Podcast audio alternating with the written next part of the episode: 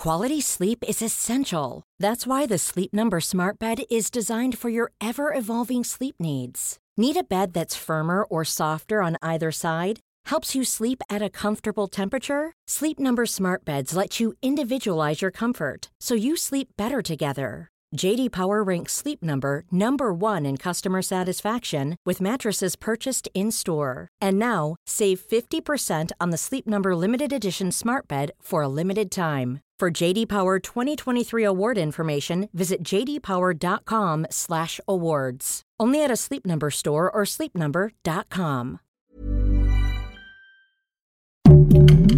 Heraldo Podcast, un lugar para tus oídos. En este episodio platicamos sobre aprender. ¿Cómo podemos aprender a aprender? ¿Es cierto que entre más chavos aprendemos más rápido? ¿Sabías que una siesta puede ayudarte a aprender mejor? Dije, ¿siesta o fiesta? Quizá las dos. ¿Por qué cuando recordamos un hecho todos tienen una versión distinta de lo que pasó? ¿Y cuáles son las técnicas para que eso que quieres aprender no se te borre? Lo que tienes que aprender llega hasta aquí gracias a www.gostudent.org diagonal MX, la plataforma global de educación personalizada en línea que busca desarrollar el máximo potencial de cualquier estudiante sin importar su edad o nivel. Me da muchísimo gusto poder tener al invitadazo que tengo aquí. ¿Cuántas veces se han preguntado ustedes que nos están escuchando qué pasa con el proceso de aprendizaje? ¿Cómo aprendemos? ¿Por qué aprendemos? ¿Aprendemos mejor si tenemos el estómago lleno? ¿Aprendemos mejor si estamos contentos? ¿Aprendemos mejor si nos cae bien la maestra o el maestro? ¿Aprendemos mejor en línea o no? Eh, ¿Aprendemos mejor a cierta edad? Está este mito de que cuando somos muy pequeños somos como esponjas y lo aprendemos absolutamente todo. Bueno, y la pregunta quizás está básica. ¿Qué es aprender? Y les dije que invitadazo el que tengo aquí. Nos acompaña hoy Héctor Ruiz Martín, él es especialista en psicología cognitiva del aprendizaje, director de la International Science Teaching Foundation y autor de Aprendiendo a Aprender, cómo aprendemos y conoce tu cerebro para aprender a aprender. Héctor, gracias por estar aquí. Bienvenido. Gracias, gracias. Héctor, ¿qué es aprender? Bueno, lo podemos definir de muchas maneras. Desde la psicología, el aprendizaje se, se, define como un cambio en la conducta que es resultado de la experiencia. ¿no? Es el hecho de que eh, gracias a una experiencia podamos comportarnos, es decir, hacer cosas que antes no podíamos hacer. Y desde el punto de vista de la neurociencia, eh, pues es un cambio en lo que se llamaría la memoria a largo plazo, que es esta capacidad que tenemos ¿no? de, de, albergar eh, conocimientos, habilidades, eh, hábitos, etcétera. Todavía, porque pareciera que el sistema educativo empezó a cambiar Uh, en donde lo importante no era memorizar, sino entender y a partir de entender entonces aprender y generar sí. conocimientos a largo plazo. ¿Todavía es importante o hay cosas que pues tienes que memorizar y punto, aunque no lo entiendas? Bueno, aquí una cosa interesante que tenemos que apreciar es que, aunque de manera cotidiana llamemos, utilicemos palabras como memorizar o aprender de memoria, ¿no? Para referirnos a un aprendizaje sin comprensión, lo primero que tenemos que entender es que la memoria es nuestra capacidad de aprender cualquier cosa. ¿De okay. acuerdo? O sea, la, la, memoria no es un almacén de datos. No es una opción. Eh, exacto. Es decir, la memoria en realidad, la, la, memoria en realidad es, es, es el resultado de que nuestro cerebro cambia en todas y cada una de nuestras experiencias y acciones. Y esos cambios son los que le permiten, bueno, nos permiten. Eh, eh, responder de una manera más adaptativa la próxima vez que nos encontremos con un estímulo igual o parecido a ese. Entonces, la memoria un poco es el resultado de que nuestro cerebro se va, va, va cambiando con nuestras experiencias y, por lo tanto, es la responsable no solo de que aprendamos nuevos hechos, que también, sino que aprendamos eh, sobre todo nuevas ideas, nuevos conceptos. De hecho, nuestra memoria es muy mal aprendiendo hechos concretos y, en cambio, es mucho mejor aprendiendo significados, ideas. Fíjate que las cosas que recordamos de, por ejemplo, de las últimas horas, no son los hechos exactos, sino que es el significado, ¿no? la, noción de lo que ha sucedido. Y luego lo que, lo que puede hacer nuestra memoria es reconstruirlo aproximadamente eh, de una manera que eh, lo que trata de conservar es el significado, pero lo que sucedió exactamente, nuestra memoria no es tan buena recordándolo. Pero nuestra memoria también es la que nos permite aprender habilidades, eh, desde escribir, a correr, a andar ¿no? y, a conducir un, manejar, perdón, un, un, un, automóvil, eh, eh, es que de hecho no tenemos una sola memoria. Aunque de manera cotidiana hablemos de la memoria, ¿no? Como allí donde están nuestros recuerdos y conocimientos, en realidad tenemos distintos sistemas de memoria que dependen de diferentes regiones del cerebro y que se ocupan de diferentes objetos de aprendizaje. Memoria procedimental para las habilidades, eh, la memoria ah, episódica, que es la de nuestros recuerdos, la memoria semántica, que es la de nuestros conocimientos, y bueno, y de hecho tenemos sistemas de memoria específicos para aprendizajes concretos que evolutivamente fueron importantes para nuestra supervivencia. Escucho y me surgen 20 dudas a la vez. A ver, voy, a tratar de ir por partes. La primera, hablas de, de, cómo recordamos el significado, no necesariamente los hechos. Es por esto que cuando estás platicando con alguien sobre algo que sucedió, que quizá las dos personas presenciaron al mismo momento, cada quien tiene una idea completamente distinta de cómo sucedió, de es que yo dije eso, no, eso lo dijiste tú, o, o eso no pasó así, o no, cada quien cuenta una historia completamente distinta. Correcto. Ahí, ahí, ahí podríamos a grandes rasgos explicar eh, ese, esa, situación por dos motivos. En primer lugar, es que eh, todo lo que aprendemos es una mezcla entre lo que ya sabíamos y lo que hemos experimentado. Es decir, aprender, cuando aprendemos, lo que hacemos es conectar la nueva información que recibimos con los conocimientos que ya teníamos. Y de hecho, ¿no? Eh, eh, esas conexiones son de tipo semántico.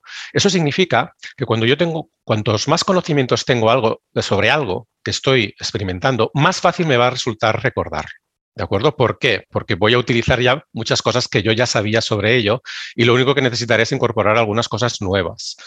Eh, entonces, claro, en función de los conocimientos que tiene cada persona, la misma experiencia ya está promoviendo aprendizajes distintos, porque lo que aprendemos no solo depende de lo que hemos vivido, sino de lo que ya sabíamos. Y luego, a la hora de recuperarlo, precisamente lo que hace nuestra memoria eh, no es eh, reproducir exactamente lo que sucedió, sino que lo reconstruye, hace una reconstrucción aproximada. ¿Y cómo lo reconstruye? Pues precisamente a partir de algunos elementos que realmente son genuinos de aquella situación, de aquella experiencia, y de muchos otros que en realidad ya, ya, estaban en nuestra memoria, de otras experiencias anteriores o incluso posteriores. Así que cuando recordamos, estamos reconstruyendo el pasado y no, eh, eh, no, no, estamos reproduciéndolo exactamente como era, sino haciendo una, una, una, una estimación y claro, cometemos errores. Cuando recordamos, estamos editando nuestros recuerdos y los estamos sometiendo a, cambios, alteraciones, que claro, nosotros no nos parece que lo estemos cambiando, es nuestra memoria al fin y al cabo. Pero cuando lo contrastamos con otra persona, cuando lo contrastamos con una fuente fidedigna, como un texto, una fotografía, etcétera, ahí es donde nos damos cuenta de que nuestra memoria no es tan perfecta. ¿Qué tenemos que saber de cómo funciona nuestro cerebro para entender qué pasa en el proceso de aprendizaje?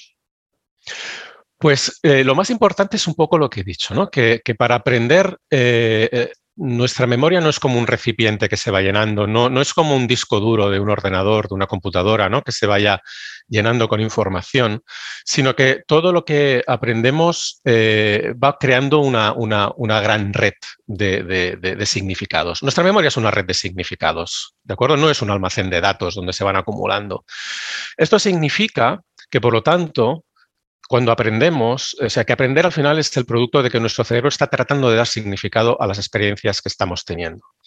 Y por eso, eh, la forma más efectiva de aprender es entendiendo, entendiendo lo que sucede, porque al final lo que, lo que eh, realmente acabamos recordando es la idea, es la noción eh, que hay detrás. Por lo tanto, para aprender, lo que tenemos que darnos cuenta es que eh, em, aprendemos aquello sobre lo que pensamos en términos de significado. Cuando la, manera de crear conexiones entre lo que estamos viviendo y lo que ya sabemos es precisamente pensando, tratando de entender lo que sucede, porque eso lo que está haciendo al fin y al cabo es crear conexiones con nuestros conocimientos previos. Entender algo no es otra cosa que interpretarlo a la luz de nuestros conocimientos. Así que la base del aprendizaje, perdón, la base del aprendizaje es pensar sobre lo que estás aprendiendo, tener oportunidades para hacerlo. Reflexionar. O sea, si tuviera que aprender sobre cierto periodo de la historia, lo más conveniente es que me llene de información con significado de distintas vías, que pueda ver una película, que después pueda visitar un museo, que después pueda eh, entrevistar a alguien que conozca a la perfección eso. Y ya por último, cuando me eche el libro, me va a hacer todo perfectamente sentido porque ya llené de recursos esa red que me va a ayudar a cargarlo de significado. exacto, es muy interesante lo que dices, porque si aprender es crear conexiones, eh, de lo que se trata es de poder tener varias experiencias en las que crear múltiples conexiones alrededor ¿no? de lo que estamos aprendiendo. Cuantos más conexiones hacemos, más duradero va a ser el aprendizaje, más transferible a nuevas situaciones. Eh, y la manera de promover esas conexiones cuando yo estoy teniendo una experiencia es tratar ¿no? de, de conectarlas con las otras experiencias que tuve que están relacionadas con ello, ¿no? Compararlo, buscar similitudes y diferencias, pensar en ejemplos de mi propia cosecha, crear analogías con las que yo quizá no pueda tratar de entender o explicarle a otra persona lo que estoy aprendiendo. Aprender es crear conexiones y esas conexiones, ¿no?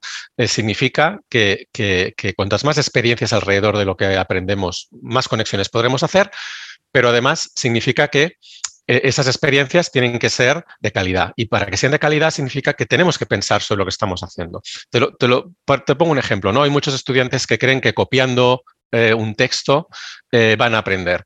No, si copian el texto, pero no están pensando sobre lo que el texto dice y pensar significa pues, que se pregunten a sí mismos qué consecuencias tiene el contenido de ese texto para cosas que ya sabían, no están pensando ¿no? con qué lo pueden relacionar eh, que ya supieran, no están intentando compararlo con otras cosas, por mucho que haya pasado por su mente ese texto porque lo han copiado, no lo van a, no lo van a recordar apenas, ¿no? porque no han hecho ese, ese ejercicio. A ver, hay estrategias eh, que se han popularizado para cuando uno tiene que aprender algo, desde una conferencia hasta un tema de alguna clase en específico, que creas mapas mentales. Entonces, un, el recorrido de un lugar que ya conoces, decir, eh, voy de la cocina a mi habitación y en cada lugar que voy pasando voy colocando una pista de aquello que me indica que, que sigue, ¿no? Entonces pongo... El Palacio de la Memoria. Exacto, un, revolucionario aquí, un tal, tal, tal. Em, y o separo las palabras que tengo que aprender en otras palabras que me hagan sentido y así. Sí.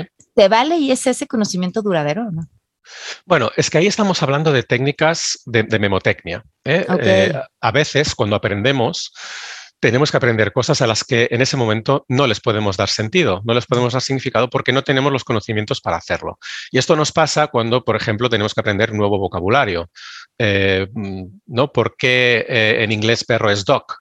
Eh, no hay nada, que, no, no, no, me puedes decir el por qué, no puedo dar significado a por qué es doc, es doc y punto, ¿no? Y entonces, eh, ¿de qué manera lo recuerdo? ¿Cómo puedo recordar algo así? ¿O cómo puedo recordar una lista de cosas que tampoco les veo sentido a, la manera en que están listadas? Ahí es donde tenemos que tratar ¿no? de, apoyarnos en, técnicas que nos ayudan a que, eh, hacer mejor eso que hace tan mal nuestra memoria, que es recordar cosas de manera más literal. Eh, y ahí, pues, eh, esas estrategias como la que comentas, ¿no? El Palacio de la Memoria, eh, que consiste pues, en imaginar un, un, espacio e ir visualizando mentalmente ¿no? las cosas que quieres recordar en el mismo, o lo que comentabas de usar las iniciales de unas palabras y crear una palabra nueva ¿no? para tratar de recordarlos. Eh, al final, aprender es eso, ¿no? irnos generando pistas, haciendo conexiones con cosas a las que podemos llegar para que a través de esas conexiones lleguemos a la que, a la que pretendíamos. ¿no? Entonces, estas estrategias son efectivas cuando se trata de eso, cuando se trata de recordar algo a lo que en ese momento no le puede dar significado, ¿no? Pues yo qué sé, eh, la capital de Chad es Ndejamena, ¿no? Eh, ¿Cómo puedo recordar eso? Pues bueno, me voy a inventar una frase que es déjame, ¿no? Eh, de manera que eso, que a lo que le puedo dar sentido, me va a recordar algo a lo que pues no, no, conseguía hacerlo. Y es efectivo para eso, para recordar hechos. Y los estudiantes normalmente este tipo de estrategias las suelen, se suelen dar cuenta ¿no? de que nuestra memoria funciona bien así. De hecho, una de las ventajas más importantes que tiene nuestra memoria se da cuando utilizamos la visualización, ¿eh? porque nuestro cerebro tiene una, gran capacidad para gestionar información eh, visual y, eh, el hecho de mm, ver, ¿no? de, visualizar aquello que tratamos de aprender, aunque lo que se pueda lo que tratamos de aprender a lo mejor no, es una imagen, pero podemos inventarnos una historia de lo que tratamos de aprender y visualizarla, tenemos facilidad para recordarla. Ahora bien, estas estrategias no sirven cuando de lo que se trata es de aprender ideas, conceptos, ¿de acuerdo? Porque ahí ya eh, no se trata de recordar eh, una definición exacta, ¿eh? no se trata de, recordar una palabra exacta, se trata de recordar una idea y normalmente se trata de recordarla de modo que la podamos aplicar, que la podamos aplicar en una nueva situación para interpretar esa situación, para resolver un problema. Y ahí es donde entran en juego otras estrategias. A ver, ¿cuáles? Pues mira, la, manera realmente ¿no? de promover que aquello que queremos recordar lo recordemos, porque al final aprender es luchar contra el olvido, ¿no? Al final, tan pronto como hemos aprendido una cosa, ya hemos empezado a olvidarla. Nuestra memoria, también a diferencia de los ordenadores, ya hemos visto algunas diferencias, ¿no? Eh, olvida, olvida espontáneamente y lo hace inmediatamente. Si queremos conseguir ¿no? abatir ese, olvido, eh, pues hay una serie de estrategias. la primera precisamente tiene que ver con lo que decía, ¿no? con el pensar sobre lo que tratamos de aprender. Esto se llama elaborar. Es el, he puesto ejemplos, ¿no? Eh, eh, explicarte a ti mismo con tus propias palabras lo que acabas de escuchar o leer, eh, pensar en ejemplos con los que poderlo conectar, etc. Pero luego tenemos otro, también lo que sabemos desde la psicología la neurociencia del aprendizaje, es que una de las acciones que más contribuye a recordar lo que tratamos de, aprender es usarlo. Es decir, es sacarlo de la, de la, memoria. ¿A qué me refiero? Muchos estudiantes, y lo sabemos por encuestas universitarias, la manera que tienen de estudiar es leer y volver a leer. Leen repetidamente lo que tratan de aprender porque piensan que el aprendizaje se produce en la exposición. Yo me expongo, yo lo vuelvo a leer, ¿no? Y de hecho, eh, es lógico que lo crean, porque cuando vuelven a leer tienen la sensación de que lo saben pero es una sensación de familiaridad.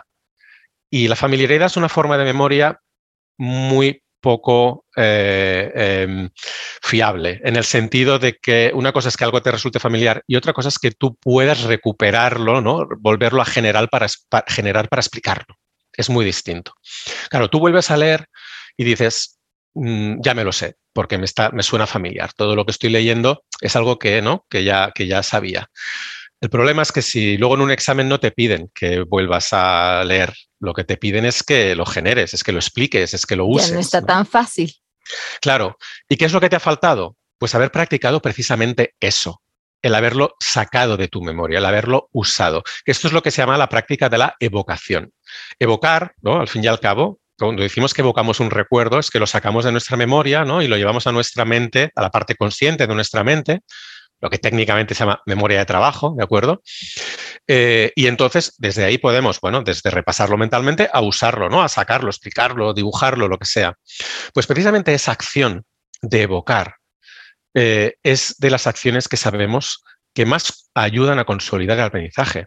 Fíjate que es una acción que no, la, no la asociamos a aprender, la asociamos a comprobar si hemos aprendido la asociamos ¿no? a, ponernos a prueba, a ver si realmente eh, eh, lo que he aprendido sigue ahí, sigue en mi memoria, porque no tenemos la capacidad de saber qué hay en nuestra memoria. No podemos hacer como una computadora una búsqueda y ver todo lo que hay.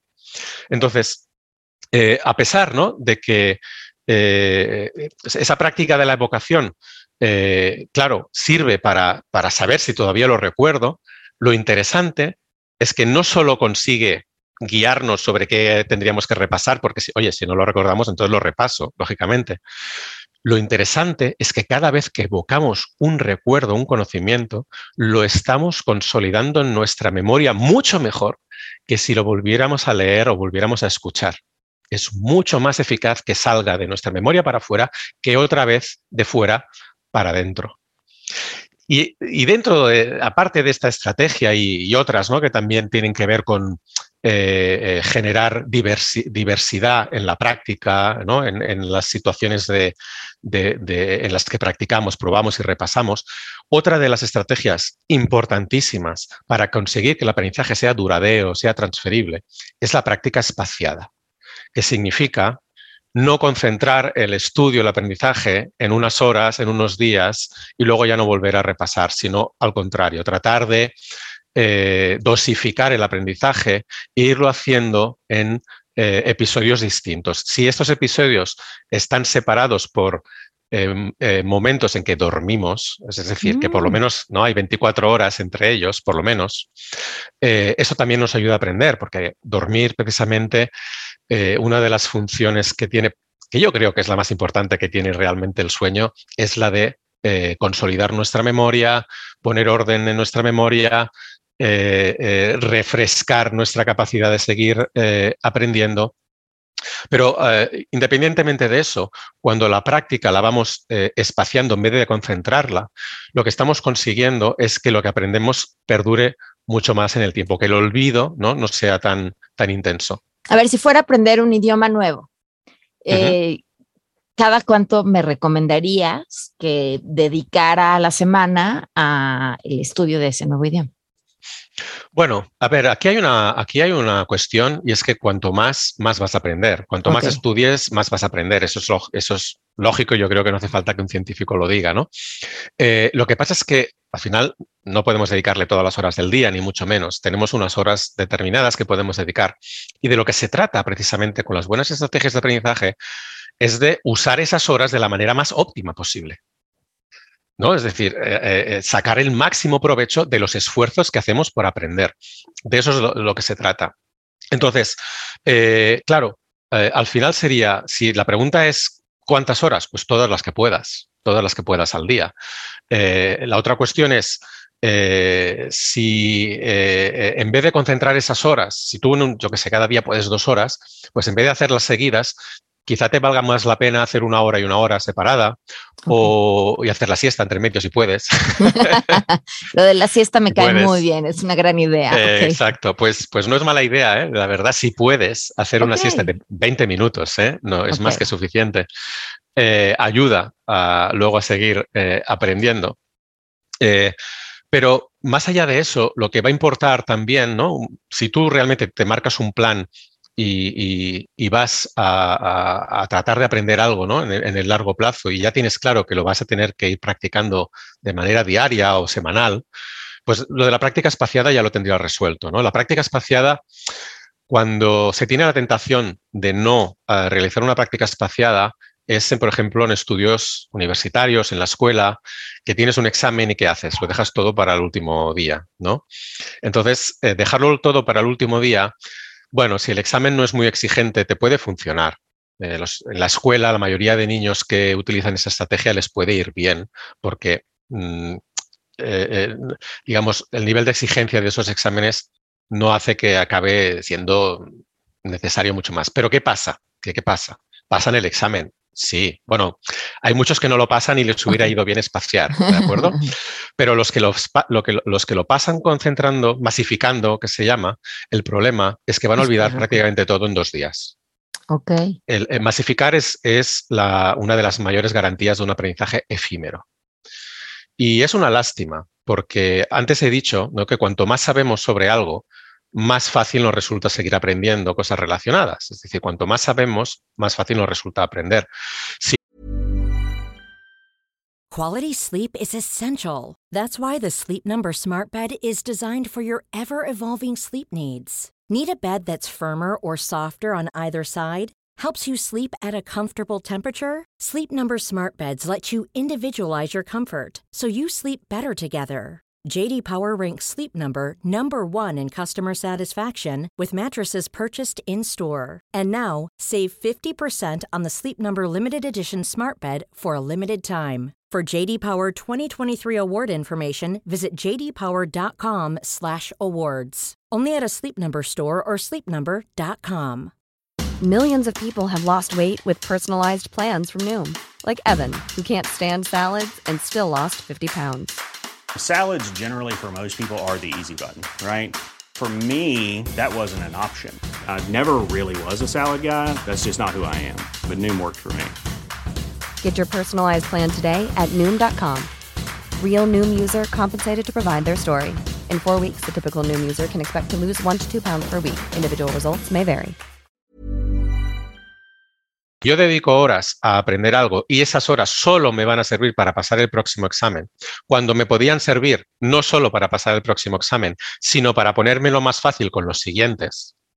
en el sentido de que mi aprendizaje va a durar más tiempo y por lo tanto va a, va a dar apoyo al, próximo estudio, eh, hombre, pues yo creo que vale la pena. Si al mismo tiempo lo puedes, eh, en este caso, ¿no? Hablamos de masificar, pues si lo, si lo espacias, no solo te, vas a tener más garantías de que la prueba te vaya bien, eh, espaciando, sino que además el tiempo que has dedicado a aprender que ojo, estoy diciendo el mismo tiempo, no estoy diciendo que le tengas que dedicar más. Claro. Bueno, hay estudiantes que a lo mejor sí que tendrían que dedicarle más, pero, pero no estoy diciendo que masificar sea estudiar más. No, estoy diciendo que en vez de cuatro horas el día antes del examen, una hora, cuatro días ¿no? Eh, antes del examen. Eso es, eso es masificar, ahí eso es espaciar. Y es más efectivo. ¿Hay una mejor edad para aprender? Pues depende. Eh, a ver, Depende de lo que se trate de aprender. Antes hablabas, por ejemplo, de hablar de, aprender un idioma, ¿no? Eh, a partir de los 10, 12 años, aprender otro idioma mm, nos cuesta mucho más que en la edad previa, ¿no? Eh, de los 0 a los 10, 12 eh, años, en los que todos somos testimonios de que aprender un idioma es algo como extraordinario. Los niños aprenden los idiomas que les, que, que, que, les rodean sí, que escuchan bueno, y con los que interactúan ¿no? de una forma que, parece mágica, ¿no? Es como espontánea. Nadie les enseña explícitamente y aprenden a hablar eh, simplemente con esa exposición, con esa inmersión ¿no? en, la comunidad eh, lingüística. Pero esto es algo que es, especial, es particular. ¿no? El, lenguaje para los, seres humanos es importantísimo, es algo que nos, que nos define, eh, y nuestro cerebro pues tiene mecanismos y estás expectante desde, desde, desde, antes que nacemos, de hecho, desde antes que nacemos ya está recopilando datos sobre la lengua que oye a través de, de, la barriga de, su mamá. y ya está preparando, ¿no? está aprendiendo la lengua porque la lengua oral, porque va a ser importantísima ¿no? para, para la supervivencia y desarrollo de, la, de la persona. Pero a partir de ese momento, de los 10, 12 años, eh, las cosas cambian. Y si queremos aprender otro idioma, nuestro cerebro ya no está por la labor. Eh, puede hacerlo, puede hacerlo, pero para hacerlo mm, les vamos a estar pidiendo que use estructuras que no estaban, digamos, pensadas, entre comillas, eh, pensadas para ello, que no, que, no evolucionaron ¿no? de manera que, que, su función fuera ser eh, aprender un idioma. Y por, eso, y por eso nos va a costar. Por lo tanto, para un adulto o una persona ya de más de 12 años, eh, aprender un idioma le va a resultar más difícil que a un niño pequeño. Ahora bien, en cuanto a lo demás, aunque nos parezca que los niños son como esponjas y aprendan eh, mucho más fácilmente que los adultos, en realidad no es así. En realidad, esto que he dicho antes, de que cuanto más sabemos, más fácil nos resulta aprender, eh, es tan importante que nos lleva a la situación de que eh, una persona, un adulto, por lo tanto, que ya tiene conocimientos gracias a la experiencia que tiene, cuando escucha, tiene una experiencia eh, relacionada con una información concreta, le va a resultar mucho más fácil recordarla que a un niño pequeño. De hecho, los adultos o las personas que ya tenemos más conocimientos, porque hemos tenido más tiempo, más experiencias, nuestra memoria funciona mejor en el sentido que es más capaz de recordar bien significados, porque tiene mucha más información con la que construirlos. Los niños pequeños se les da mejor recordar cosas concretas, al pie de la letra, pero muchas menos que un adulto. Es decir, de una situación un niño podrá recordar cosas concretas que quizá el adulto, la, cosa, el detalle, no lo recordará, pero el adulto recordará muchas más cosas que, el niño porque utiliza precisamente esa inferencia, esa capacidad de inferencia que, es la que usa nuestra memoria para recordar gracias a sus conocimientos previos. Si fuéramos a aprender en línea, eh, ¿qué, ¿qué recomendaciones darías para ese aprendizaje, además de sacarlo, eh, llenarte de otras cosas que te ayuden a crear esas redes, conectarlo con experiencias anteriores. Y, es más difícil el, porque bueno, venimos de, al menos en México, dos años de puro aprendizaje en línea en donde muchos adolescentes dijeron, no aprendí nada. Bueno, es que eh, al final aprender en línea, la diferencia que tiene con el estar en clase y con tener una rutina de ir a, a clase y de que alguien ¿no? vaya un poquito regulándote, eh, es que requiere de autorregulación. requiere de ser uno mismo el que tome las decisiones sobre lo que va a hacer para aprender, que se organice, que se planifique y que tenga también la disciplina de cumplirlo. Eh, la capacidad de autorregulación eh, pues como todas las habilidades, eh, las personas pues ya tenemos diferencias innatas y luego diferencias un poco que, nuestro entorno ¿no? nos ha ido generando. Entonces, las diferencias en la capacidad de autorregularse, de, ser estratégico, ¿no? de, de, tomar decisiones adecuadas conforme el objetivo de, aprender se cumpla, eh, pues va a marcar diferencias enormes, porque eh, al final, ¿no? si esa, enseñanza online eh, no tiene unos mecanismos por parte del docente de regulación, de control a distancia, de asegurarse que los alumnos están haciendo lo que tienen que hacer para aprender, lo están haciendo cuando toca eh, y de la forma que toca, pues si todo se deja en manos de los estudiantes, em, claro, nos vamos a estar perdiendo pues el gran valor que tiene el docente, es que al final ¿no? la, mejor forma de, aprender algo es tener a otro ser humano que pueda, eh, que sepa más ¿no? sobre ello y que sepa cómo enseñarlo, que te vaya ayudando y te vaya, te vaya regulando. ¿no? Y lo digo en general, lógicamente, ¿no? Eh, y claro, si nos perdemos esa guía del que supuestamente sabe mejor que tú lo que, lo que debes hacer para, para aprender, bueno, pues ya quedamos solo a, expensas de nuestras propias decisiones y a veces eran acertadas. Hay, hay muchos estudiantes que espontáneamente practican la evocación, son minoría, son minoría y lo sabemos ¿eh? por encuestas, eh, pero también hay muchos otros que, no, ¿no? Y, también sabemos que hay muchos estudiantes que lo dejan todo para el último día. Eh, un docente, si tiene la capacidad de ir marcándote el ritmo de estudio, de trabajo, porque te, diseña las, evaluaciones de una forma determinada, eh, las actividades, pues te va a estar ayudando a que tú acabes haciendo lo que es necesario para, adquirir un buen aprendizaje. Eh, a ver, no podemos hablar del aprendizaje sin hablar del olvido. Eh, ¿Por qué a cierta edad del ser humano, cuando empezamos a olvidar ciertos detalles y, o quizá ya adultos mayores que empiezan a dejar de reconocer algunos familiares y tal, los hechos que recuerdan a la perfección son casi siempre hechos de su infancia. Bueno, eh, a ver, en primer lugar, olvidar es lo normal, ¿de acuerdo? O sea, eh, el olvido es un proceso natural y la realidad es que prácticamente lo olvidamos casi todo. Eh, si, te, pones a pensar realmente de todas las cosas que, que has podido llegar a hacer en tu vida y las que realmente recuerdas, y al final que solo recuerdas pequeños detalles de esas experiencias.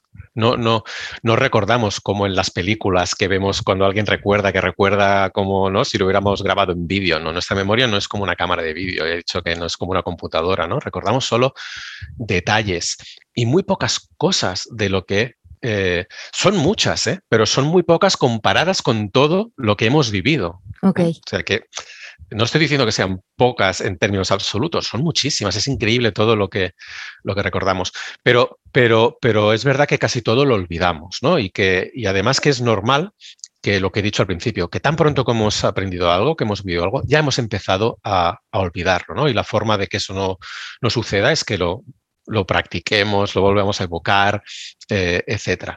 Ahora bien, eh, eh, luego, con la edad, digamos, la, el olvido, como casi todas las habilidades cognitivas, a partir de cierta edad, por cierto, esa edad es a partir de los veintitantos, treinta, ¿eh?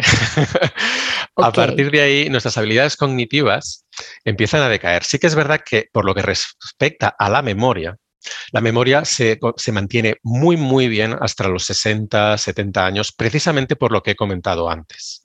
Porque cuanto más sabemos, más fácil nos resulta recordar. Y por lo tanto, la habilidad cognitiva de, aprender se va apoyando en la experiencia. Otras habilidades cognitivas, mm, pues eh, la capacidad de la memoria de trabajo, que es lo que he explicado antes, ¿no? que es la parte consciente de nuestra mente, pues sí que se van poquito a poquito, debilitando. Y bueno, también esto es estadístico, ¿eh? habrá personas a las que no, otras a las que mucho y otras a las que poco, ¿no? Em, pero ah, lo que también puede suceder a cierta edad es que se den trastornos de la memoria, que esto ya no es eh, digamos, lo normal. Es decir, esto no lo tiene que pasar a todo el mundo. Esto le pasa a, algunas personas eh, que su memoria pues eh, falla y ya no hablaremos ¿no? Pues de, trastornos ¿no? neurodegenerativos, etcétera, pues por ejemplo el Alzheimer, que es el más frecuente, que a partir de cierta edad, especialmente a partir de los 80 años, pues ya puede afectar a una parte importante de la, de la población, tristemente.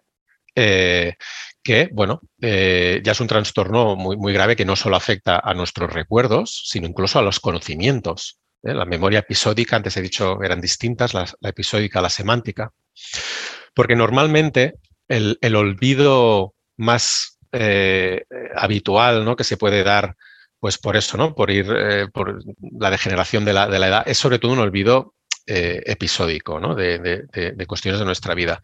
Y acostumbramos a recordar especialmente eh, cosas que para nosotros fueron importantes, ¿no? que tienen una, una, una cierta relación eh, emocional. eso no significa que todo lo que sea importante lo vamos a recordar y, y desde luego los trastornos ahí ya sí que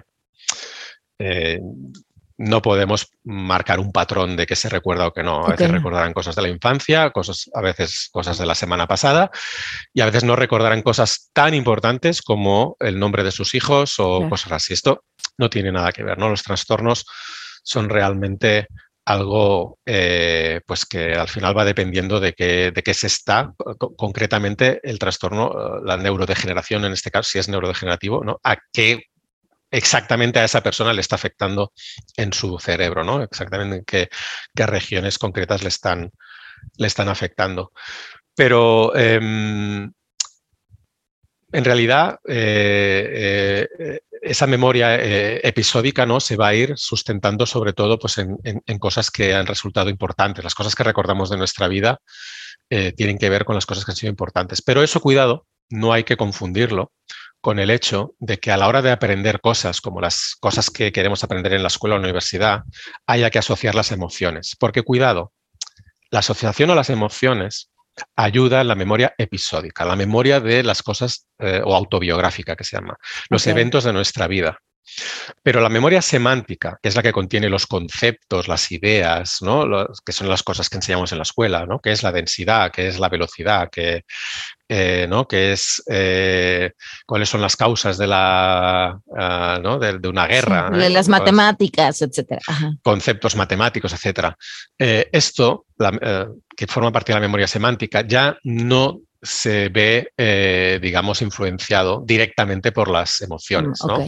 Ahí las emociones lo único que pueden hacer es intervenir desde un punto de vista de lo que llamamos la motivación. Eh, yo para aprender algo que, requiere pensar, que lo he dicho antes, ¿no? Aprender requiere pensar y por lo tanto eso tiene un coste, tengo que estar motivado por hacerlo, tengo que tener motivos, ¿no? Y al final la motivación se podría considerar pues, un estado emocional ¿no? que nos impulsa a hacer algo con un, con un objetivo. Ahí es donde las emociones en, en, la escuela tienen sentido, desde el punto de vista de que tenemos que contribuir a que los alumnos pues, no solo sepan lo que tienen que hacer para aprender, sino que quieran hacerlo. ¿no? Y, ahí es donde eh, sí que tiene sentido hablar de emociones para aprender, pero la idea de que algo tiene que ser emocionante para que los alumnos lo recuerden, en realidad es un malentendido es un malentendido. Cuando en clase sucede algo emocionante que hace brotar las emociones, lo que recuerdan los alumnos es lo que pasó en la clase, pero no necesariamente lo que pretendíamos que aprendieran. Si yo hago un experimento en que salen los líquidos, ¿no? mezclo unos líquidos y salen disparados y, tal, porque intento explicarles lo que es el cambio químico, que al final es que una sustancia se convierta en, otra, eh, mis alumnos seguramente se van a acordar de, lo que sucedió en clase, que sabe que todo, ¿no? Saltaron los, líquidos por los aires. Pero es muy improbable que, recuerden lo que yo pretendía que recordaran, ¿no? Que es el concepto de cambio químico, etc. Eh, en cambio, si yo entiendo que las emociones importantes en el aula son al fin y al cabo las que van a predisponer a mis estudiantes a prestar atención, pensar sobre lo que hemos hecho, eh, discutirlo, practicarlo, etc. Entonces sí que estaríamos ayudando ¿no? a, la memoria semántica. Pero fíjate que no es que la motivación haga que mi cerebro recuerde mejor las cosas, como hacen las emociones con la memoria episódica. No. Lo que hace la motivación es que yo le dedique más, tiempo, más esfuerzo, más atención al objeto de aprendizaje y por eso lo voy a aprender. ¿no? Y eso, es, eso es, un malentendido clave ¿no? que hay que tener en cuenta con el tema de las emociones. ¿Hay manera de ejercitar el cerebro para aprender mejor? Pues la verdad es que no. Es decir, esa, idea de que, es otro malentendido habitual sobre cómo funciona la memoria.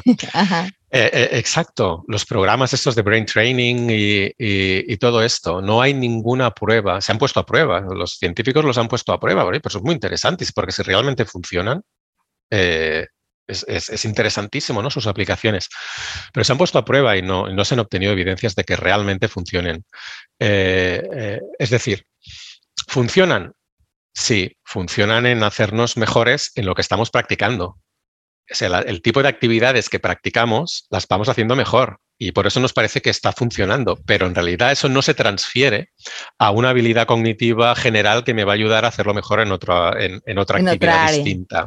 Exacto. Me pues quedaré con mis habilidades para el solitario, solo para... Eh, eh, exacto, exacto. Eh, o, por ejemplo, del ajedrez, ¿no? Se, ha dicho siempre mucho, el ajedrez ayuda. El, el ajedrez, eh, practicar el ajedrez te hace ser mejor en el ajedrez, pero no necesariamente en, otras cosas. Mm, eh, para ser bueno en otras cosas, tienes que aprender sobre esas otras cosas, ¿de acuerdo? Y como mucho podrás transferir alguna idea general de que en el ajedrez hay que, ¿no? hay que pensar antes y tal, pero, pero si me pones, yo aprendo mucho ajedrez y me pones un problema de física delante, esa idea de que, bueno, primero me paro y pienso, si yo no sé causas de física, eh, ese conocimiento no sirve, no sirve para nada, ¿no? Los tengo que aprender ahí.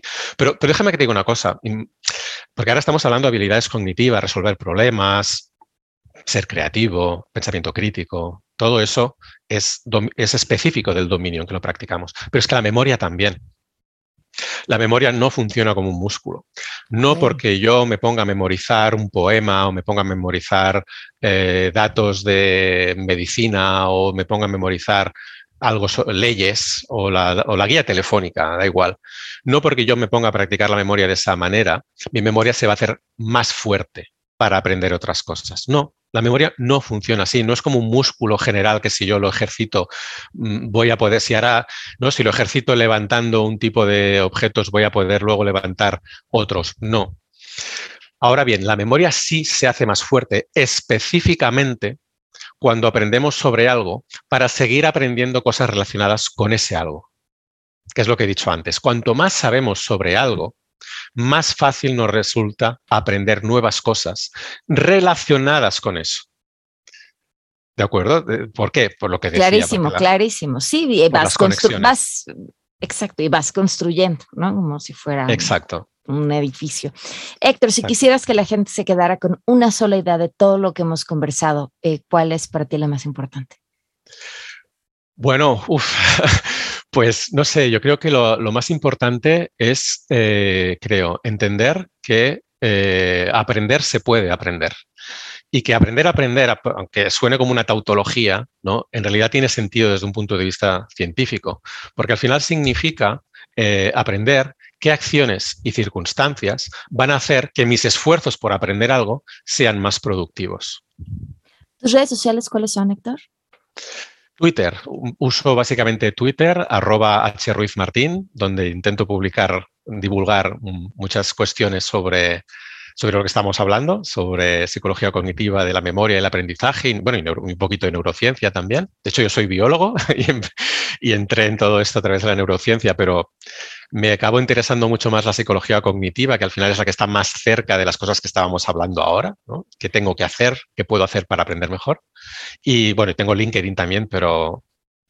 En Twitter te encuentro. Héctor, muchísimas gracias. Qué gusto platicar contigo. Igualmente. Lo que tienes que aprender llegó hasta aquí gracias a GoStudent. Encuéntralos en www.gostudent.org y síguelos en sus redes de Instagram arroba gostudent-lat y en Facebook Go Student y vive una experiencia educativa de gran calidad y a la medida.